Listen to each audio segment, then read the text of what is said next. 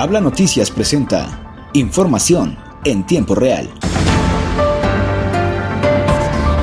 En el estado de Coahuila, con la presencia de los líderes sindicales de las secciones magistrales 5, 35 y 38, el gobernador Miguel Ángel Riquelme Solís tomó protesta a los integrantes de los consejos seccionales sindicales del Sindicato Nacional de Trabajadores de la Educación.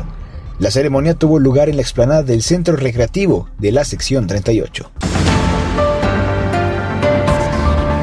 Siguiendo en el estado de Coahuila, el alcalde de Saltillo, José María Frausto Siller, informó que su administración trabajará en cinco ejes estratégicos con el objetivo de que la ciudad continúe su camino para ser la mejor capital. Agradeció el respaldo del gobernador Miguel Ángel Riquelme Solís a la estrategia de trabajo para Saltillo. Con su apoyo, trabajaremos para dar mejores resultados, apuntó el alcalde.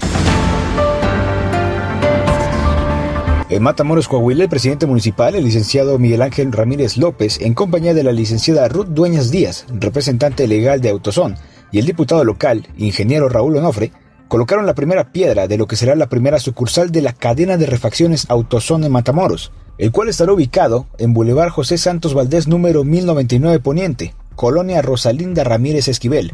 Inversión que se lleva a cabo para el producto de la seguridad y desarrollo económico de esta ciudad. Cambiando de estado, en Durango, tras la reunión de salud con las autoridades del gobierno del estado de Durango debido al incremento de contagios por COVID-19, la administración municipal de Gómez Palacio volverá a intensificar las medidas preventivas y los protocolos de sanidad necesarios para proteger a la población. La titular de la Dirección de Salud dio a conocer que por instrucciones del gobernador y la presidenta municipal, todo el personal de salud de cualquier centro, clínica o dependencia deberá reforzar las acciones correspondientes para la prevención del coronavirus. Además, de recibir el refuerzo de la vacuna.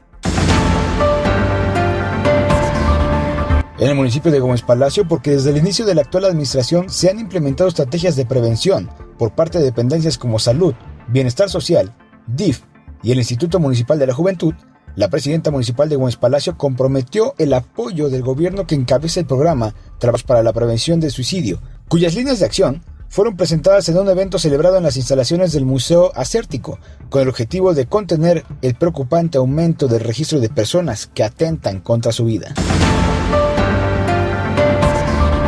Hasta aquí información en tiempo real, presentado por Habla Noticias. Recuerda, si quieres saber más noticias, visítanos en nuestra página de Facebook y Twitter como el nombre de Habla Noticias. Yo soy Miguel Martínez y nos escuchamos hasta la próxima.